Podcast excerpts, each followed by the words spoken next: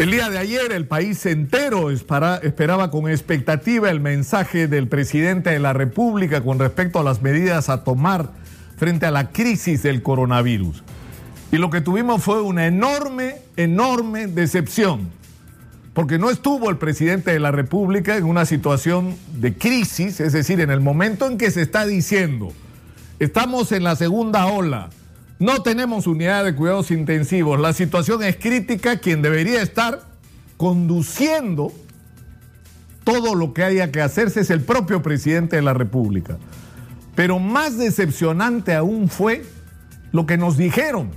Porque lo que nos dijeron en relación a lo que está pasando es nada. Nada. No nos han dado ninguna respuesta que resulte satisfactoria. Por favor, no son conscientes de lo que está pasando. No hay camas en las unidades de cuidados intensivos, señora Pilar Macetti lo ha tenido que reconocer. Y usted decía hace unos días que no había problema, que todo se resolvía, que donde no había se traía de otro lado, que todo se cubría, que equipos tenía. No es cierto, mentira. No tenemos las unidades de cuidados intensivos que necesitamos. Y no tenemos, adicionalmente a eso, los médicos intensivistas que debíamos tener para atender esas unidades de cuidados intensivos, porque sin médicos especialistas no sirve para nada. Tener, y no solo médicos, ¿ah? enfermeras, tecnólogos, se necesitan especialistas para atender las unidades de cuidados intensivos y no tenemos las suficientes. Hay una crisis con el oxígeno otra vez. Empezaron las colas, empezaron las angustias. ¿Por qué? Porque el, el gran distribuidor casi monopólico del oxígeno en el Perú, que es la empresa Praxer y Linde, que es una fusión que ha terminado poniendo en manos de ellos más del 80% de las adquisiciones de oxígeno del, Estado peruano. Y yo diría que hasta más. Ya anunció que como se ha multiplicado por tres el consumo de oxígeno, 300% ha aumentado, han dicho, el consumo de oxígeno, no van a estar en capacidad de abastecer los requerimientos de oxígeno. Es decir, estamos regresando y peor a la historia que tuvimos el año pasado. Peor. ¿Por qué? Porque estamos frente a cepas que tienen como característica principal que contagian más rápidamente. ¿Y eso qué significa? Que más gente se va a contagiar y más gente va a requerir atención. Ayer hablaba con un especialista en estos temas, un intensivista, me decía, Nicolás, vamos como un tren a que se mueran 500 personas al día en el Perú. Esa es la proyección que estamos haciendo de lo que estamos viviendo en este momento. Y el gran problema es que no hemos hecho en estos meses lo que teníamos que hacer.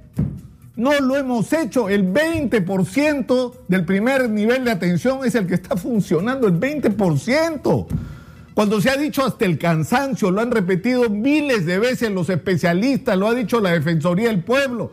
Es decir, todo el mundo que sabe algo sobre el tema y que ha estado haciendo el seguimiento ha dicho la clave es el primer nivel de atención. ¿Por qué? Porque si detectamos tempranamente, atendemos tempranamente, medicamos tempranamente, vamos a contener la avalancha sobre las unidades de cuidados intensivos. Nosotros lo hemos repetido acá mismo 100 veces y no se ha hecho. Es increíble lo que ha pasado. La manera como se ha perdido el tiempo. Exactamente lo mismo ha pasado con la vacuna. Estamos haciendo ahora lo que debimos hacer en agosto, julio del año pasado. Ahora estamos haciendo eso y en un contexto de desesperación porque la vacuna ya se vendieron por todos lados. Entonces, lo que tenemos al frente es, en realidad, y, yo quiero ser muy crudo en esto.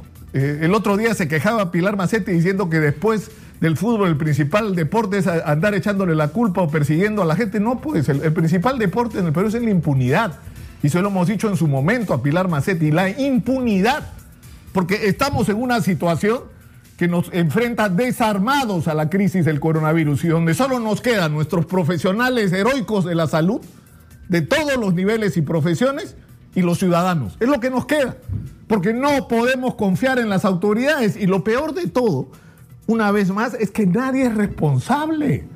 Nadie se hace responsable, es decir, tú puedes ser la jefa del comando COVID, la ministra de salud porque te encanta el cargo, pero no eres responsable de que las cosas estén como están en lo que te atañe a la tarea que el Estado peruano te ha asignado. Y esto es un fracaso y hay que llamar a las cosas por su nombre. Es un fracaso que se va a pagar no solo con vidas humanas como se está pagando, no solo con vidas humanas, se va a pagar y se está pagando con la más grande crisis económica de la historia del Perú. Y esto es una enorme irresponsabilidad.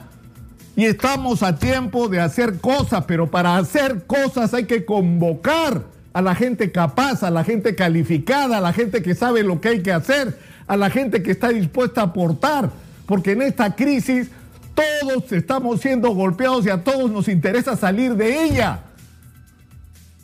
Es decir, no puede ser que aceptemos como normal y natural que se sienten el día de ayer estas tres señoras a hablarnos y no nos digan nada que valga la pena recordarse. Sinceramente yo creo que hay que producir cambios. Y el presidente Sagasti debería tener el coraje, como dijo alguna vez, que a él no le que así como él tenía la mano suave para acariciar, también tenía el puño duro para golpear. Bueno, ahora hay que golpear, pues, presidente Sagasti. Y usted tiene que sacar a Pilar Macetti de ahí porque no funciona.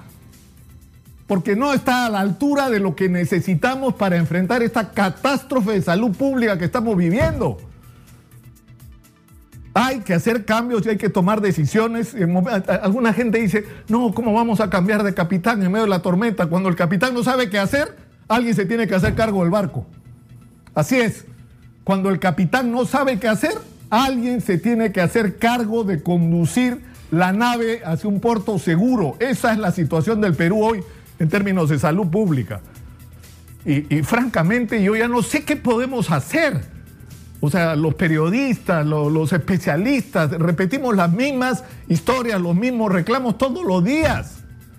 Y el mensaje que nos dan es, eh, todo está bajo control, eh, sí, se han asignado recursos. Mentira, pues, mentira. Vayan a preguntarle a los médicos, vayan a darse una vuelta por los hospitales a ver cómo están las cosas.